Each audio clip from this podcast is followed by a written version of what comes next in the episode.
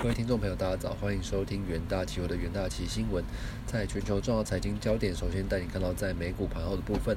随着这个杰克森霍尔全球央行年会开幕，美国主要指数周四是续阳的表现，十年在美债呃十年期美债殖利率回落。那市场无视 Nvidia 不佳的财报，那晶片股高歌猛进。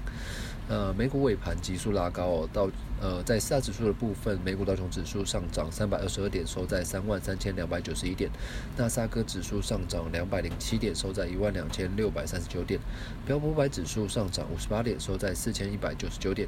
费城半导体指数则是上涨一百零四点，收在两千九百七十一点。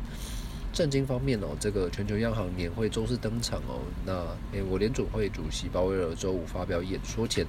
呃，联储会官员再度放鹰。那圣路易联准银行总裁布拉德周四表示哦，通膨可能比就许多人预期的更长，呃，更持久。那支持年底前将基准利率上调至百分之三点七五至百分之四哦。而这个堪萨斯联准银行总裁乔治则表示，联准基呃联邦基金利率可能需要超过百分之四，且保持高点一段时间我，才能达到预期的效果。此外，白宫周四也表示，美国总统拜登将于九月九日参加英特尔与这个俄亥俄州的这个新晶圆厂驱动土典礼。那拜登将发表有关晶片与科学法案，以及二零二一年通过两党基础建设法案之谈话。在地缘政治方面，欧盟积极推动之下，美国与伊朗近期就恢复二零一五呃二零一五年伊核协议的这个展开间谈判。那美国周三恢复伊朗核协议，向欧盟做出回应。那根据这个中外媒报道，美中两国监管机构接近达成这个中概股审计协议。那美国上市公司会计监督委员会的代表最快将在这个下个月前往香港审计底稿。那此消息推动中概股周四群起这个晋阳。那共和党参议员这个布雷伯恩周四搭乘这个专机抵台，展现对台湾强劲的支持。哦，这是继美国众议院长佩。佩洛西，美国这个联邦参议院外交委员会亚太小组主席马基后，美国国会于八月第三团访台。而在经济数据部分，美国周四出炉的这个修正数据显示，哦，美国第二季实际实质的这个国内生产毛额季增年率修正值为这个负百分之零点六，那较第二次预估上调零点三个百分点，由于市场预期的负百分之零点。呃，负百分之零点八，以及前值的负百分之零点九。那虽然美国第二季实际 GDP。超出预期上修，但不可否认的是，美国仍处于技术性的衰退之中，经济前景仍不容乐观哦。那另外，以当前的美元计算的第二季 GDP 成长百分之八点四，较上次预估的百分之七点八上调零点六个百分点。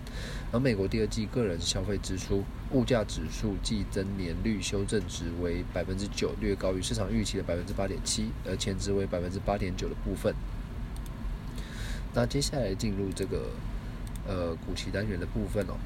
呃，我们第一个标的关注到台办，那台办为国内 知名的这个车用二级体与这个车用的这个厂商，那受惠车用电子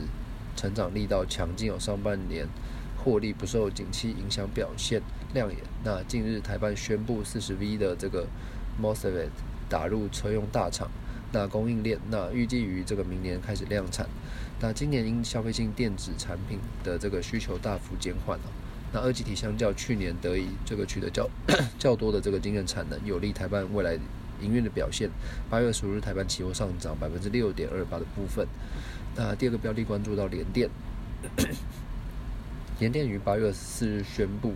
呃，合商易华科技的类比与混合讯号晶片设计流程哦，获得。联电二十二纳米超低功耗与这个超低漏电制成的认证，那联电指出认证的这个设计流程，在二十二纳米的这个制程设计时，可确保电路可靠度以及这个使用寿命，并提供最佳化的设计。二十二纳米制成之晶片哦，主要应用于近年发展快速的五 G 车用物联网等这个显示等领域哦。那在这个为联电的营收持续成长之关键，那八月十五日联电期货也上涨了百分之一点三五。那第三个标的关注到中信金哦，受呃今年受到这个资本市场动荡以及二债提存的利空的因素影响，中信旗下台湾人寿获利与这个净值皆出现下滑，但中信银则受惠于升息时的这个净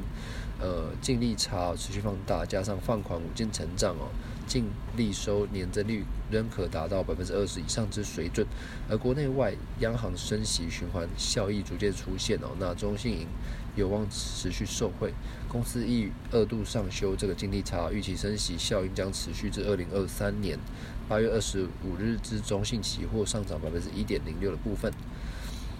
那投资人都可以留意相关的标的。